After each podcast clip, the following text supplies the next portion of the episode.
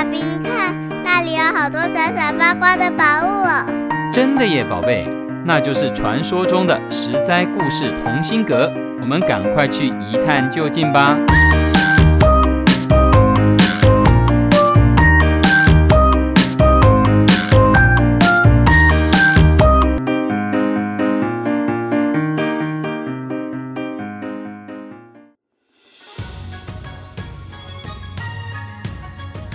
各位亲爱的大朋友、小朋友，你们好！我是陪你在故事里寻宝的琪琪姐姐。这一集的龙年特别节目，我们要来讲一个关于小龙女的故事。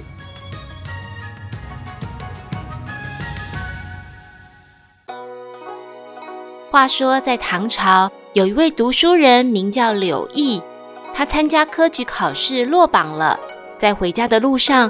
忽然，从草丛里飞出一群小鸟，他骑的马受到惊吓，狂奔了好长一段路才停下来。这时候，柳毅看到河边有一个正在放羊的女孩子，长得很漂亮，但是却满脸憔悴，愁眉不展。柳毅觉得很奇怪，心想：这个牧羊女是不是遇到什么困难了？他上前询问。女孩子竟然哭了。她说：“我本是洞庭湖龙王的小女儿，爸妈把我许配给泾河龙王的儿子。可是我的丈夫却不喜欢我，常常欺负我。我告诉公公婆婆，但他们偏心自己的儿子，竟然把我赶到这里放羊。这里离洞庭湖很遥远。”我写了信，想通知我的父母，没有办法送去。就算我在这里哭断肝肠，宠爱我的父母也不会知道我这么悲惨的遭遇。柳毅看到小龙女哭得好伤心的样子，很为她打抱不平，自告奋勇要帮她送消息去洞庭湖。只不过，他爸爸是洞庭湖的龙王哎，柳毅要怎么样才能够把消息送到水底下的龙宫呢？小龙女哭着谢谢柳毅，告诉他，在洞庭湖南边有一棵很大的橘子树，您在树干上敲三下，就会有回应的。柳毅收下了小龙女的家书，承诺会把消息带到，还对她说。将来有朝一日，如果龙女能够顺利的回到洞庭湖，请不要避不见面哦。小龙女感激不尽的对柳毅说：“若我真能回到父母身边，岂止不回避您，必定把您当亲戚一样对待。”柳毅告别了小龙女，骑马走了一段路之后，再回头，龙女和羊群都消失无踪了。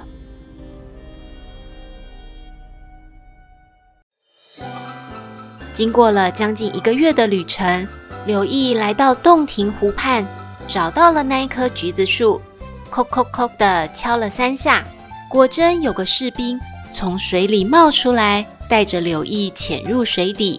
柳毅照着士兵教他的方法，闭上眼睛，专注在呼吸上，才一瞬间，柳毅就进到了一座金碧辉煌的宫殿里，眼前高高在上。有着火眼金睛的，想必就是龙王爷了。龙王开口询问柳毅为何不远千里来到龙宫。柳毅缓缓说出他遇到小龙女的事，并且把小龙女的信交给龙王。龙王读了女儿的家书，忍不住掩面哭泣：“这真是我的过错！以为把女儿嫁到好人家，结果却……”太苦了他，幸好公子你仗义，把消息送来，令我感激不尽。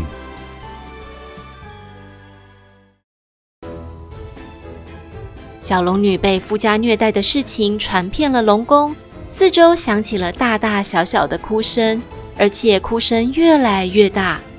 龙王发现不对，马上下令禁止哭泣。龙王说：“大家都不准哭了。”我弟弟钱塘龙王是最疼爱小公主的，要是被他听到，他那暴躁的脾气一来，可是马上会惹出麻烦的。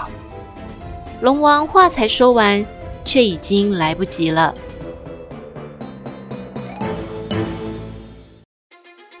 钱塘龙王已经听到了这件事，气呼呼地冲破屋顶，飞越水面，直冲金河龙王府去了。整座水底龙宫震动不已，柳毅觉得有点害怕，于是想赶快离开，却被龙王强留下来，要招待他。过没多久，音乐声响起，龙宫里面香气四溢，一群人簇拥着一个明眸皓齿的女孩子进来。柳毅一看，哎，这不就是那一天在河边遇到愁眉不展的牧羊女吗？冲动的钱塘龙王不但把小龙女带回来，还把那个无情的丈夫给吞掉了。为了庆祝龙女平安返家，龙宫里面举行了好几天的宴会，送信来的柳毅自然成为宴会中最重要的贵宾。柳毅要回家的时候，龙王还送了一整大箱的稀世珍宝答谢他。柳毅回到家乡，只是拿了一件宝物出来卖，就成了大富翁。但是柳毅之后接连娶了两个太太，都短命过世。在媒人的介绍下，柳毅结了第三次婚。新婚之夜，他才第一次见到这个新夫人。秀丽端庄，柳毅觉得夫人有那么一点点神似当年的小龙女。他把当年的奇遇说给夫人听，夫人笑说：“怎么可能有这种事呢？”经过了一年，夫人生了一个儿子，柳毅非常开心。这个时候，夫人才对他说：“其实我就是洞庭湖龙王的小女儿。龙王本来想要把我嫁到别人家。”但是我一心想要报答您的恩德，就不请自来了。我怕您拒绝我，因此不敢说出口。现在已经有了儿子，您应该不会赶我走了吧？柳毅听了之后喜不自胜，果然是小龙女啊！能娶到小龙女为妻，真是天下美事，怎么会拒绝呢？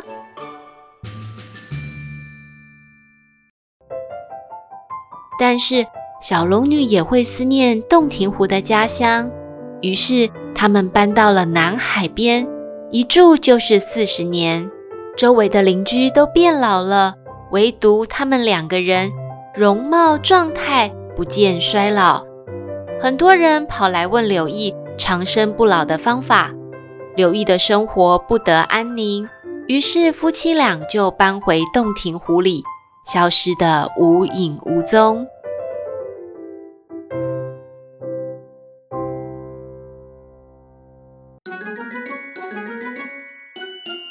各位亲爱的小朋友，这则柳毅传书的故事出自唐朝传奇小说。人们认为湖海河川都是龙王管辖的，每条河川、每座湖泊都有龙王爷住在水底，有龙宫。还有虾兵虾将可以供龙王差遣，海底世界不止深不可测，还丰富多样，更是一个精彩万分、孕育出许多有趣传说故事的地方。在龙年来临的时刻，希望大家喜欢今天的这一篇《龙女与书生的奇幻故事·柳毅传书》。下周又有什么精彩有趣的龙年故事呢？敬请期待，我们下次再见喽，拜拜！